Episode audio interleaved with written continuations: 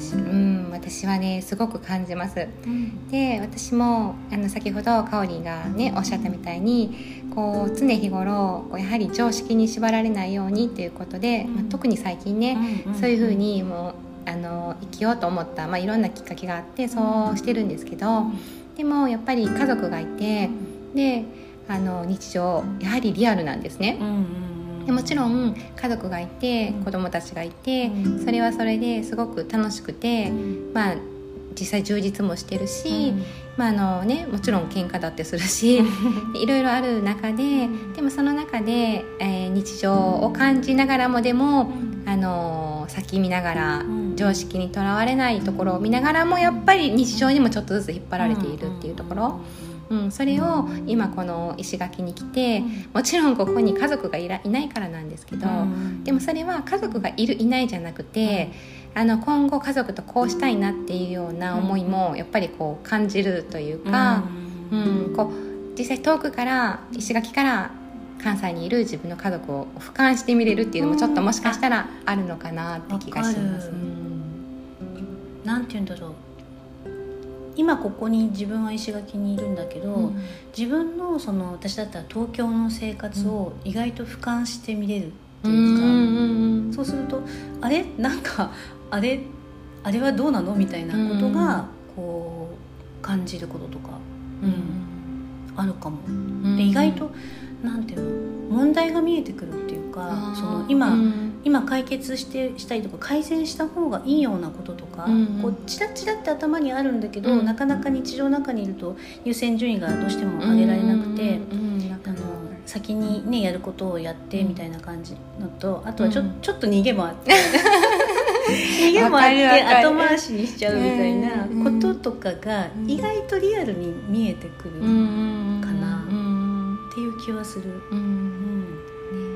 ちにいなかったらどうしてるだろうとかね、やっぱり。それを思うといつものルーティンで、まああのね、同じようなことを考えながら過ごしてるんだろうなっていうのは、まあ当たり前なんですけど、それが今ここにね石垣にいると、まあ、いつもと全く違う生活パターンと、まあ、やっていることも違うし、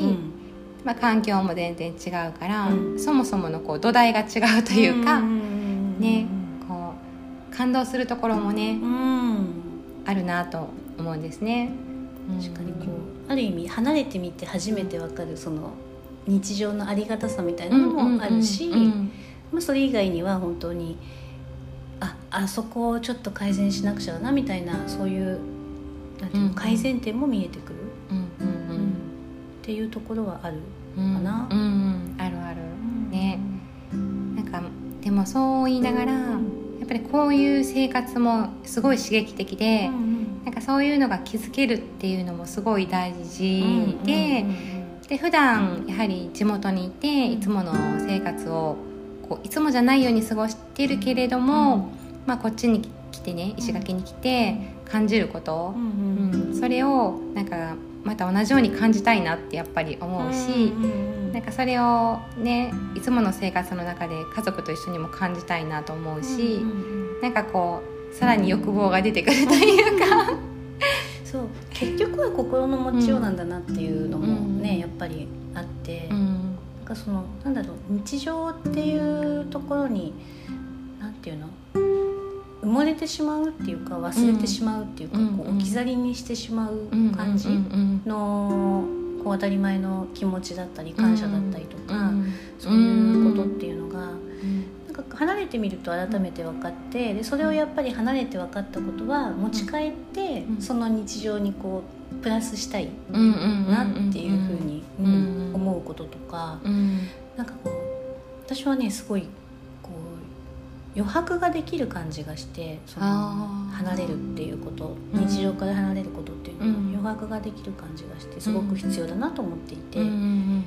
ちょっと前のあの音声でもお届けはしたんだけども、だからやっぱりそういうそのできた余白に気づいたこととかはちゃんとここでなんていうのああそうだねで気づいたで終わりじゃなくてちゃんと持ち帰ってそれをその日常にまたプラスすることでちょっと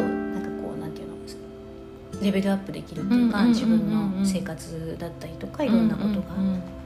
っていう気はするかな、うんうん、確かに、うん、持ち帰れるっていう感覚がね、うんうん、上書きのレベルアップ。うんそれすごい。あすごいいい言葉だなって。上書きしてレベルアップみたいな。ね